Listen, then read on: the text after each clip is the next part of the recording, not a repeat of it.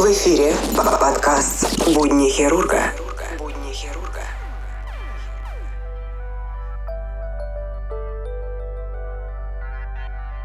Всем привет! В эфире подкаст НТБ на будни хирурга, 17 выпуск. Сегодня пойдет речь о каннибализме, о людоедах фаже и заболевании куру.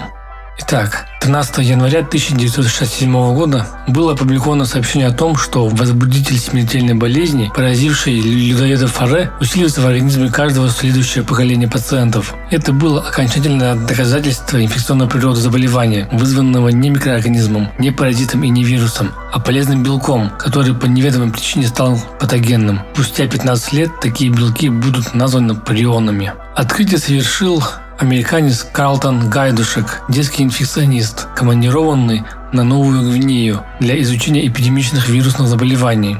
У народа Форе, обитателей Нагорья вдали от моря, Гайдушек увидел болезнь поразительными клиническими проявлениями. Человека трясет несколько месяцев. Со временем он теряет способность стоять и дрожит сидя. Потом дрожь бьет уже лежачего, пока не наступит паралич и неминуемая смерть. Аборигены назвали болезнь Куру, что в переводе означает дрожь. Эпидемия охватила Нагорье, выбивая в первую очередь женщин и детей. К 1956 году почти четверть женского населения на земле Фаре вымерла от этой дрожжи. Народу Фаре грозило исчезновение. А это были довольно симпатичные люди, весьма дружелюбные. Правда, были они людоедами. На глазах у Гайдушека они готовили человеческое мясо и внутренности и поедали тела целиком кроме костей и желчного пузыря. Так они поступали со своими умершими прямо на поминках. Считалось, что ум и таланты усопшего перейдут к людям, которые питались его останками, а его дух станет на защиту деревни. Фаре очень гордились своей добротой и тем, что людоедство у них тоже доброе. Они приуныли, когда власти Австралии, которая тогда контролировала эту страну, запретили каннибализм. Но была надежда, что белые пришельцы научатся лечить проклятую трясючку.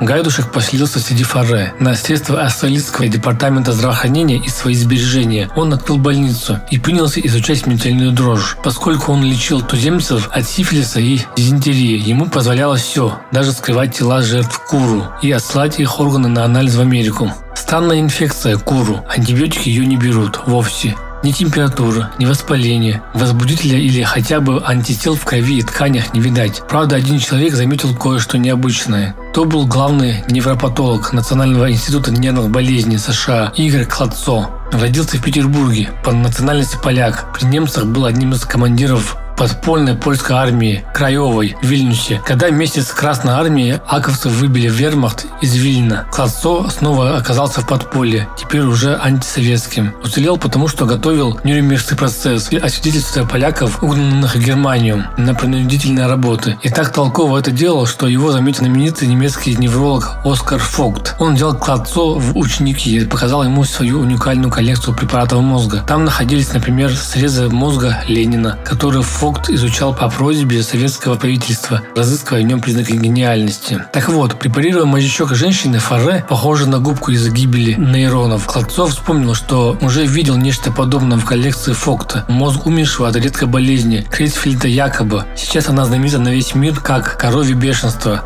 а тогда было описано только 20 случаев. Кладцов послал препарат мозжечкового фаре на медицинскую выставку в Лондон. Там его заметил английский ветеринар Билл Хадлоу и тут же написал, что это губчатая энцефалопатия, один в один известная с 1732 года, скрейпи, болезнь овец, которая передается козам. Хадлоу предложил Гайдушку заразить обезьян, покормив их мозгом умерших от куру людей. Гайдушек так и поступил с пятью шимпанзе, а также с десятками цыплят, мышей, крыс, морских свинок. Все безрезультатно. Оставалось думать, что куру – наследственное заболевание. Для проверки этой гипотезы из Австралии приехали антропологи. Семья Глаз, Роберт и Шерли. Супруги нарисовали генеалогическое древо больных и убедились, что не все они родственники – и к тому же раньше 1910 года люди не знали никакого куру. Когда супруги Глаз выяснили это, их брак стал распадаться прямо на глазах аборигенов. Молодые люди не выдержали испытания трудными бытовыми условиями в чужой среде. Женщины Фаре, видя, как страдает Ширли, прониклись к ней жалостью. Если Гайдушка они боялись, считая великим колдуном, то миссис Глаз оказалась бы обычно не очень счастливой девушкой, и это вызвало доверие. Пошли откровенные разговоры. Рассказы о том, что было раньше при каннибализме. Женщины объясняли, что мясо забирали себе взрослые мужчины, а остальным доставались только мозг и внутренности. И самое важное, после запрета умерших порой все-таки ели тайком. Но в последние 4 года ни одного случая не было. За это женщины ручались. С тех пор куру поубавилось, и среди больных не стало маленьких деток. Выходит, дело все же в людоедстве. Дрожь поражает тех, кому доставался мозг. Тут гайдушка осенила. Не обязательно заражение происходит в желудке. Руками, которыми раскладывали сырые мозги по бамбуковым трубочкам. Женщины потом чесались, терли свои глаза, царапины, укусы, ласкали детей. Чтобы не гадать, качеству из мозжечка умерших от куру ввели двум шимпанзе прямо в мозг. Ветеринар Хадлоу предупредил, что инфекция может иметь длинный инкубационный период. Через 21 месяц у самки по имени Жаржет обнаружились симптомы куру. Ее мозжечок вызвал болезнь у следующего поколения всего за один год. Но что же это за такой возбудитель? Задавался он вопросом. Как-то раз еще во времена каннибализма Гайдушек пробрался на кухню людоедов и незаметно засунул термометр в бамбуковую трубочку, который томился на огне мозг умершего от куру. Прибор показал, что за все время приготовления температура не поднималась выше 95 градусов. Для, для гибели вируса хватило бы и 85, но в возбудителе куру такая температура была ни по чем.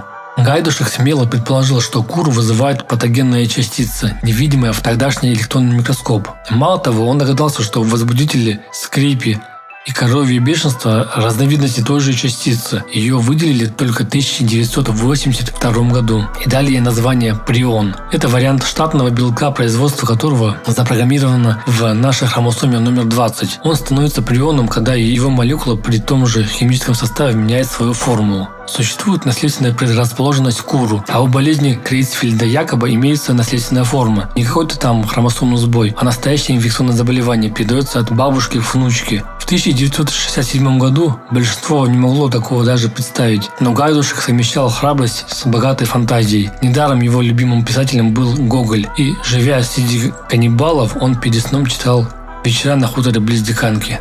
Вот такая вот интересная история про людоедов фаре, про болезнь куру, про белки приона. Если вы знали про эту историю, пожалуйста, напишите в комментариях. Пожалуйста, оставляйте ваши фидбэки. Ну, на этой ноте я с вами прощаюсь. Следующая серия подкаста Нотобенна будет тоже интересная. Пока не буду говорить про что, но она будет связана с переливанием крови. Всем удачи, хорошего настроения и да, оставайтесь дома.